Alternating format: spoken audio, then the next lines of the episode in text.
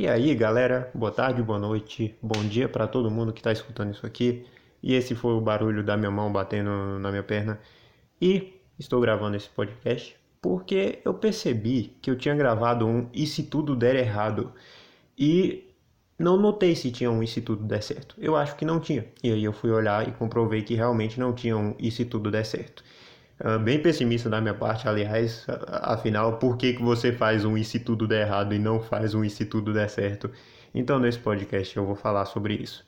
Aguarde e fique por aqui, porque vai que você gosta do conteúdo, né? Bem, esse aqui é o segundo episódio da terceira temporada dos podcasts. Eu resolvi dividir em temporada porque, nossa, eu, vi a oportunidade de dividir esse negócio em temporada, eu achei maravilhoso, eu, achei muito chique, então eu resolvi colocar em temporadas. Necessidade tinha? Nenhuma necessidade, mas foi o que eu resolvi fazer. Enfim, hoje eu vou falar do E se tudo der certo, porque no outro podcast, né, como você já sabe, eu falei do E se tudo der errado. E eu tava falando sobre a questão de você conviver com a realidade na sua cabeça, de que você poderia ter feito alguma coisa e no final das contas você não fez porque você ficou com medo de dar errado. E hoje eu vou trazer o contraponto desse negócio.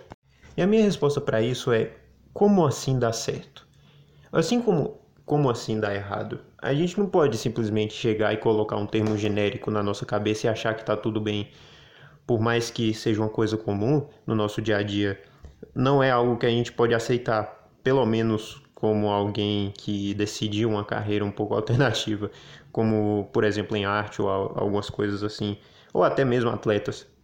Não dá pra gente colocar essas coisas hum, genéricas e simplesmente aceitar o okay, que isso é dar certo e isso é dar errado, porque dar certo e dar errado é muito relativo. Hum, na sua cabeça pode ser uma coisa, se você perguntar para uma segunda pessoa, ela vai dizer outra, se você perguntar para uma terceira pessoa, ela vai te dizer outra, e talvez nunca entre em consenso. Então, a primeira coisa para a gente pensar sobre isso é o que é dar errado e o que é dar certo. Bom, e aí que vem o, o, o que eu posso considerar o mais recomendável para quem desenha, que é simplesmente aproveita teus desenhos. O que é dar certo? É você conseguir trabalhar com o desenho? O que é dar certo? É você colocar alguma coisa muito a longo prazo que vai te alegrar na, lá na frente, mas no processo você vai sentir que está difícil, não vai se sentir motivado para fazer. Bom, eu acho que a melhor resposta para isso é simplesmente aproveite cada desenho seu. Então, o dar certo acaba sendo quando o desenho que você fez ele encaixa, quando o desenho que você fez ele fica bonito, quando talvez ele até dê errado, mas você refaz ele e da outra vez, da segunda vez que você fez, você conseguiu corrigir e ele ficou do jeito que você queria.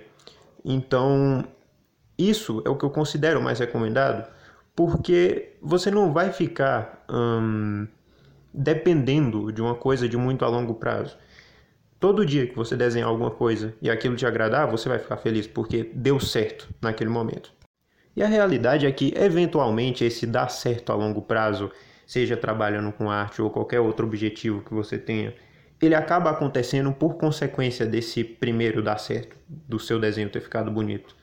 Porque você precisa ter um belo trabalho para conseguir alcançar esse tipo de objetivo. E eu pensei em fazer uma comparação, eu acho que tem uma comparação perfeita que é um, eu sempre fui muito fã de futebol, apesar de não levar muito jeito, principalmente quando eu era criança. É, eu acabei entrando na escolinha de futebol e assim, era impressionante. Eu, eu conseguia ficar 90 minutos sem tocar na bola praticamente, porque os caras da escolinha eram muito bons e, bom, no, nas primeiras semanas foi bem difícil para mim. É, eu fiquei muito feliz porque no segundo dia eu, eu, tinha marcado um gol e eu comemorei, comemorei, comemorei. Sabe aquele meme do, do cara comemorando e quando você vai ver ele tá em terceiro lugar? Pois é, eu tava comemorando o gol todo feliz, eu quase abracei o treinador e, e depois eu percebi que eu tava impedido na posição, então o gol não valeu. É, eu passei por alguns, alguns problemas na escolinha de futebol uh, quanto à minha habilidade. Mas com o passar do tempo, eu percebi que eu estava melhorando. E quando eu percebi isso? Quando cada dia foi uma, uma experiência diferente para mim. Então, a minha prioridade não passou mais a ser, ah, eu vou fazer um gol aqui, eu vou fazer um drible aqui. Não, eu vou aproveitar esse treino aqui para aprender. Então, na escola, que eu também jogava futebol quando eu podia, eu comecei a melhorar. E quando eu percebi, eu falei, rapaz, não é que funcionou. esse treino de três vezes na semana da escolinha de futebol funcionou e eu acabei melhorando. Uh, claro que é, tem né, a, a, as camadas mais ocultas desse assunto, que a gente deixa ali nos pormenores, mas a parte importante é exatamente essa. Aquela prática de todos os dias acabou aprimorando. E a gente vai vendo que não é esse negócio de ah, um, um dia isso vai acontecer ou vai ter a reviravolta incrível. Não. Se você aproveitar cada dia e tentar melhorar, talvez as coisas aconteçam. E isso é só consequência desse aproveitamento seu diariamente.